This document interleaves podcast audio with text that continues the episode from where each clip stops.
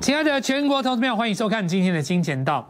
我想现在全国所有的观众心中五味杂陈哦，那我们来帮各位统整一个顺一个逻辑出来，让大家有一个新的思考方向。那首先，首先大家最注意的当然是在美国股市的这个部分哦。关于美国的举债上限这件事情哦，我们其实已经讲过好几次。那事实上，在美国的历史上也发生过十几次啊。那每一次当然最后都是过关。其实这个，我想不用学财经的，你大概心里也都知道了。任何一个稍微有点理智的，你都会知道，美国不可能让违约的嘛。那么两党政治其实就是这样哦。其实，呃，民主党要调高举债上限的时候，共和党一定是反对的。反之，共和党要调高，民主党也会反对嘛？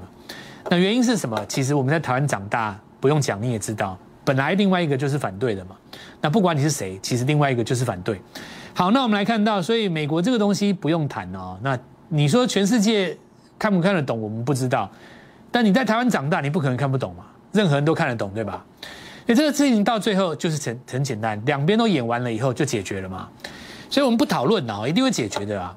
那么我们要讲的是说，为什么举债上限跟所谓的通膨，那么缩表，然后减债、减购债这些事情会造成市场上这么大的影响？其实有一个最大的原因就是在于哪里？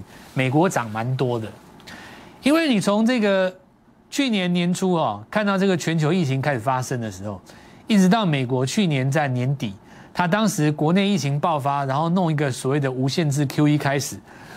其实美国股市从那个起涨点涨到现在这个地方涨非常的多，那么涨非常多，就会很多这个市场上的中长期的资金，第一个他要换股嘛，第二个他想先出一趟，因为当时拉太凶、拉太急了，很多股票事实上他没出掉，所以呢，你一旦有了这个新闻出来了，市场上有包括所谓的举债上限的新闻，然后包括这个所谓的通膨啦。那么减购债啊这些事情，那顺着这个新闻，当然就顺势把它卖掉嘛。趁着你有这个新闻的时候，我就顺理成章给我一个很好的借口，我就把它出掉。那你在华尔街的大基金，其实你在这里出股票，没有人会说你什么。你很简单，你只要丢一句话就好。我这个地方为了规避风险，对不对？那事实上你会不会买回来？你一定会买回来嘛？你怎么可能不买回来？难道你就看坏后市了吗？不可能嘛。所以呢，当你股票涨多了以后。市场上刚好出来一个可以让你顺势卖出去的理由，你也不用写报告，你也对股东好交代，你也对你的上司好交代，很简单，你就私下就把它出了。出了以后呢，你就等，等这个股市拉回多深。假设它美国股市顺势拉回，跌深一点，跌个两三千点，跌个四五千点，那最好，它就低档把它接回来，然后呢，再做明年的行情。因为升息循环，我们以前也。遇过嘛？就是你不是刚开始收减购债，你就开始出现高点，不是这样。你接下来还有升息，刚升息还是在涨，缩表震荡还是在涨，到最后涨不动了，它才会下来。至少中间要经过好多次。那也就是说，美国股市当然这里不会是高点。那就像我跟各位说的，你永远不用去猜美国股市的高点，它永远都有高点啊。美国股市你就必须假设它是永远的多头，否则全球股市你都不用做嘛。所以。这个拉回当然会制造下一次的进场点，所以我们现在要来先跟各位讲，就是说，重点不是在于这些事情解决的时间，你要抓解决的时间大概是不是十月中旬啊？你真正要看的是美国股市跌不下去的地方了。那么股市它刚开始跌没关系，你就等它止稳嘛，周线等两根，对不对？那你说月 K 棒黑棒的话，如果这个月收黑，九月收黑，顶多十月再收黑一根，两根嘛。以美国股市的周期来讲，月黑棒黑两根已经非常非常多了，哈，就重新轮到进场点。那十一、十二月就往上攻，就继续走多头。那以台湾来讲的话，对我们来讲会有一个好处，就是说，我之前跟各位讲过一个观念啊，因为你一万八一直上不去，就好像是一楼的天花板一样。假设你一万八一直上不去，融资不愿意回来，因为他们不认为会赚到大钱。什么样的情况下可以让他们回来呢？有一个很简单的方法，往下杀嘛。假设一楼的天花板是压力的话，你回到 B one 去，你从 B one 到一楼天花板就两层楼，两千点的空间可以赚嘛。下杀找一个下一次反攻的机会，这就是我们昨天在节目当中来跟各位讲。所以说，迎接这个下杀，我今天跟一个主持人讲，真正希望下跌的不是空头，我告诉你，真正希望下跌的不是空，是空是多头，是哪些多头呢？是当初把融资卖掉以后没有回来这些多头。对，当时融资大减了，他们都没有回来啊，对不对？是这些人最希望大跌啊。你你你，这些人为什么会希望盘势跌下来？因为你要给他一个进场的时间，他才愿意进来嘛，对不对？现在真正最希望大跌的不是空头啊，是是多头，因为多头要有一个拉回进场的时候。那接下来的空间哈，就是日后反弹的空间。那我也在这边告诉各位说，在我们台股的历史上哦，真正让你赚到大钱的都是下跌之后，像这个是疫情的时候下跌之后，有没有下跌之后嘛？疫情下跌之后。那像这个是国内疫情爆发下跌之后，所以这里如果来一根长黑杀下来，在反攻的时候，你就会有很好的机会可以赚到钱，而且怎么样，有机会可以再创新高嘛。所以我们现在要重的几件事情，说第一个你要非常清楚把这个逻辑思绪给引出来，就是说，如果行情它下杀的过程当中，刚刚起跌的股票你不能抱在手上嘛？你如果抱在手上的话，会有一个很大的问题。叫做什么？下一次反攻没有你的份，因为你手上没有钱啊，对不对？所以你现在要做什么？要换股嘛，换掉那种刚刚开始跌的股票，买进刚刚开始起涨的股票，然后呢，报到下一个波段嘛。那我们看一下今天下跌的空间，就日后反攻的空间哦，这是很重要的一个观念啊。那下杀的过程当中，我们昨天来跟各位讲，如果以收盘价来讲，它的高点是越来越低的，有没有？它这个七。八月反弹的时候，高点没有过七月的高点，这边一万八嘛，过不了。那九月反弹的时候还是过不了。九月反弹两次、三次都是过不了，高点越来越低，就代表说市场期待出现一个低点嘛。那市场期待出现一个低点，从哪里来验证呢？从这个地方看，证券化过存款是飙升的。那昨天跟各位讲过，就是实际上你看哦，八月份的这个证券化波存款余额是增加的，但指数是大跌的。所以这怎么说呢？你卖掉股票以后，钱会回到你的交割账户嘛？但你没有领走。假设说你离开市场的话，比方说你证券交割的户头是某一个户头，某个银行的户头，你平常在用的是另外一个央银行户头。那你证券交割户头你用掉了以后，你股票卖掉，你就把钱拿去买车子、买房子了，那你就离开市场。他没有离开市场，所以存款狂飙嘛，代表卖掉股票的人他在观望。也就是说，在这里杀股票的人，因为这里是几月？七月嘛，呃，八月嘛，在这里杀股票的人，他没有去追九月这一段，所以划拨余额才会狂飙嘛。假设说你八月杀掉的人，你去追九月这一段的话，你划拨里面是余额是零啊，因为你会你的你的钱就跑到集保里面的股票了嘛。这个就是可以说明一件事情，叫做划拨余额再创新高，资金没有离场，你没有拿去买车买房，但是是呈现观望的状态。观望的状态有两种情形会让他们进来，第一个过新高出现兴奋的主流，再来一个就是怎么样杀下来嘛。这个就是我讲的逻辑。如果你一万八过不去，你要怎么赚到一千点？回到一万七反弹到一万八过不去，赚一千点嘛。你如果停在一万八，多空都赚不到钱。但如果你杀到一万六呢，多头可以赚更多，因为你从一万六反弹到一万八有一个空间在。因为没有办法，因为一八一万八有个短线压力在，原因就在于国内很多大户，事实上他们在今年的行情当中，到了年尾第四季前，还没有布局新主流之前，他们也希望先卖一趟。所以你看这一次出来的新闻，包括像什么，你看到蛮多的啦。前一阵子有那个呃，当冲税减半延不延长，对不对？或者是说那个呃，当冲市井制度，对不对？然后那个超过六十趴以上怎么样怎么样？那这些东西出来了以后，等下刚好你就给了这些大户赚很多钱的人，他先出一趟的很好的借口，就跟现在的美国股市一样啊。所以美国股市现在在发生的事情，我们台湾七月发生过了，他就是给这些今年赚很多钱的人一个下车的理由，一个很好的借口。然后再找一个点来做进场，现在这个点就要出现了，因为盘势正在往下杀，而且下杀的过程当中是受到美国股市的影响，而美国股市会不会开始出现一个空头？不会的，美国股市在这一出戏演完了以后，又会回到多头的状态，所以从现在开始到十月中这一段时间，就是台股历史上最好的进场点之一。来这边邀请各位哈，第四季就是你的发机，明年就是你的。富贵之年哦。那么要发要发达，就是靠第四季跟明年第一季了。那这个杀下来会造成什么样的买点呢？要厘清这件事情之前，还要先讲一个条件：你手上得要有钱，你不能说你满手的股票套牢往下跌，然后你不能动，也不能做价差。那你要买新股票，坦白讲你也没钱嘛哦。这里要做的是以股换股，以旧换新，对不对？杀下来这一段让你进场，但是呢，主杀的股票你不能扛在身上。好，那我们来看昨天这个宏观哦，来。昨天我们跟各位说，资金在短线做出场，这个在用的是一个所谓的急涨之后的日落线嘛。那这个日落形态，我们看到在急涨的过程当中，哈，一旦你出现这种加速线做失守，很多钱就离开了。所以你看今天就续续跌嘛。那续跌是不是代表这个其他的地方会有一些资金开始做转强？那这个等一下来跟各位讲，确实有了哦。好，那我们看到同样的现象，先来讲说。谁在今天也发生这种现象？第一个爱普嘛，它这个就有点类似前面这样，有没有？刚刚好出现一个涨多之后的拉回，有没有？跌第一天嘛。那未来来讲的话，注意哦，明天的话可能有多头抵抗，像这个有出现一个多头抵抗，但多头抵抗的这个小红 K 不能再跌破，这个再跌破的话会有一个小段的拉回。那一样哈，这明天可能会有多头抵抗，那多头抵抗没有完，抵抗成功就是反弹上来。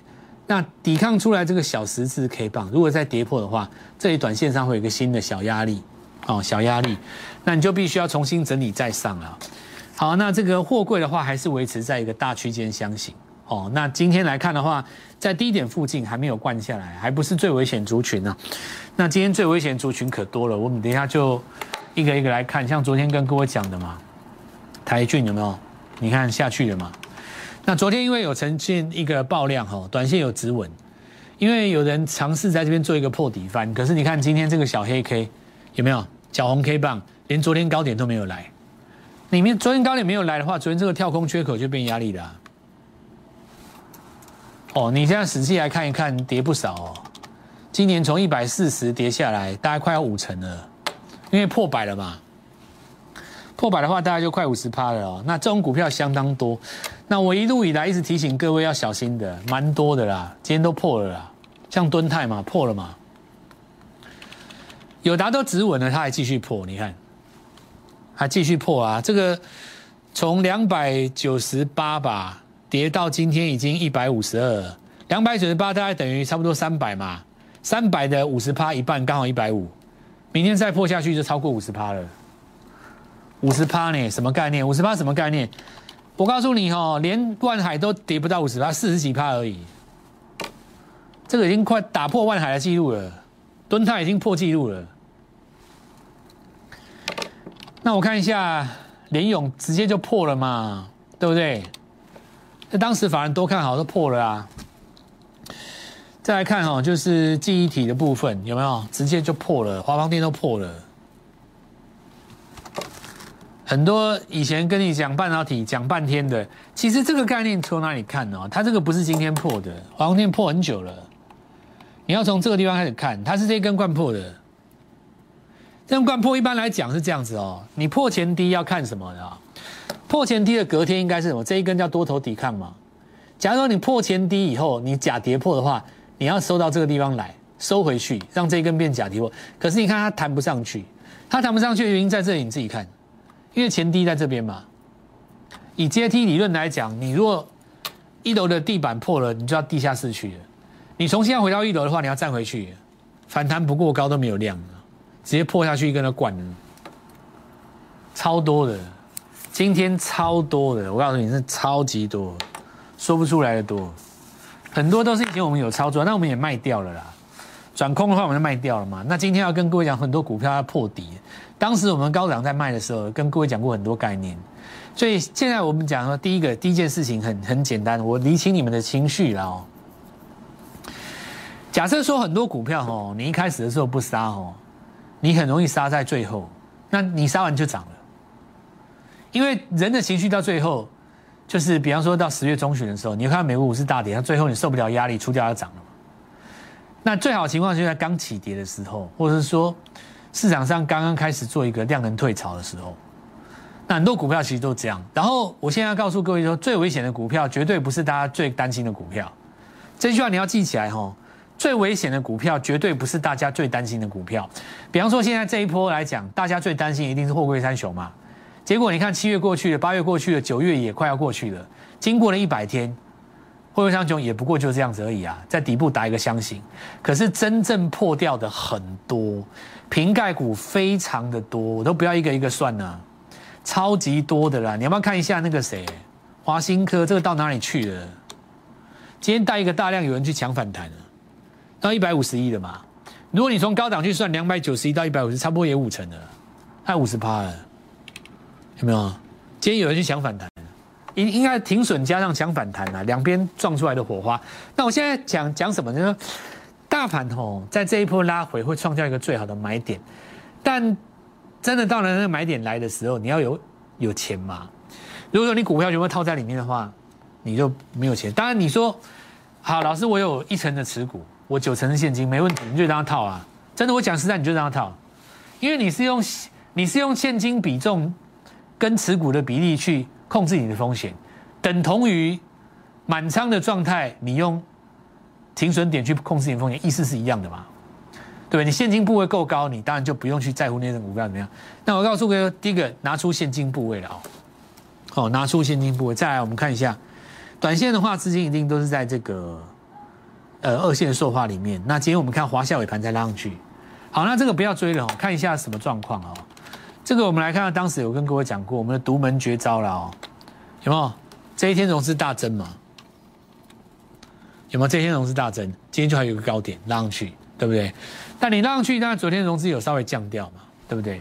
那这个当然就不用追了哦。其实今天跟那个雅聚一样，哦，这个有留一个上影线，但是无妨哦，无所谓。等到拉回的过程当中，就算留上影线，那你日后只要量缩两天，还是会挑战新高，因为油价上升跟 EBA 上升这个东西是趋势，不会那么快结束。还有高点，台剧也是一样，它有机会补涨。好，这个有机会补涨，因为它价相对来讲位阶是最低啊。那今天短线上出一个量，哦，无所无所谓哈。接下来就看等它量缩再再再走的时候，抓下一个重点。那稳茂的话，这个是很标准的啊。这一次我们看到没什么在讲稳稳茂嘛，今天是破底了。你概以概念上来讲啊，你如果把那个什么氮化镓，就是这一次的那个第三代半导体啊，就汉磊太极在做的这个东西，算成第三代半导体的话，那 P A 应该就属于上一代的吧？虽然没有人特别叫这个名字，不过概念上是属于上一代的半导体的概念的。那么现在来看一下啊，其实默默的也破底了，它这种东西都是默默滑下去的，默默跌下去。默默的跌，默默的跌，默默的跌，默默的跌，默默的跌下去。就先跟各位讲一下，我现在邀请全部所有的观众哦，你的股票如果是属于那种默默的跌下去，没有人去理理你的哦，那你今天呢可以来找我们做换股了哦。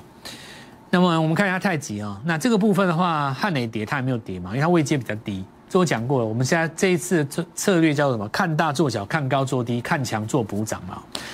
那么补涨不见得是真的比较弱吼，因为你在底部循环的时候，补涨有时候是后发先至，它不见得是补涨。那我们来看第三拜嘛，叫重新开始啊。那这张股票跟它是属于合作范围，对不对？今天也有创一个短线的新高哦，今天有创一个短线的新高。不过未接来讲的话，有后发先至的一个机会哦。那我们看看励志哈，新贵市场大家认为说哇涨这么多一定很危险，事实上不然，刚好不危险，反而你看今天走的非常的稳，比细粒还稳，有没有？那原因在哪里？就是因为我们跟各位讲这个策略是对的，看大做小，看强做弱，呃，看强做补涨，看高做低，对不对？看高做低嘛。你看 C D K Y 两挣两天的，它毕竟是股王嘛，挣两天的，但还是多头格局啊。你挣完还是会拉上去嘛。相对来讲，你看股价只有它的八分之一，就非常的稳，而且在新贵里面更稳，而且新贵里面现在没有当冲的问题。没有当冲也隔日冲可能有啦，但隔日冲它不叫冲嘛，它可能是做短线的嘛，但没有当冲是真的，对不对？反而更稳，筹码非常的稳定啊。那我们看一下，所以这张股票今天早盘也创一个新高，就刚刚起涨而已啊。那这一次拉回，它会造就很多新的机会啊。那我们看台阳续强嘛，对不对？最强应该就是它。所以网通结束了没有？当然没有结束啊。哦，汉哪间那个建汉早上还有高点嘛？对不对？好，那这一次我们看到这个伟权店啊，当然前面创维涨比较多了，现在伟权店开始在发动。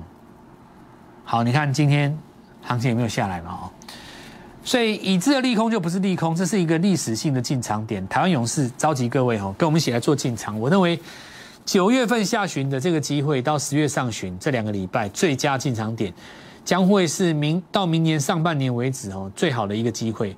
那这里要进场，当然要做好换股的动作哦，带着股票来找我们先进动广告。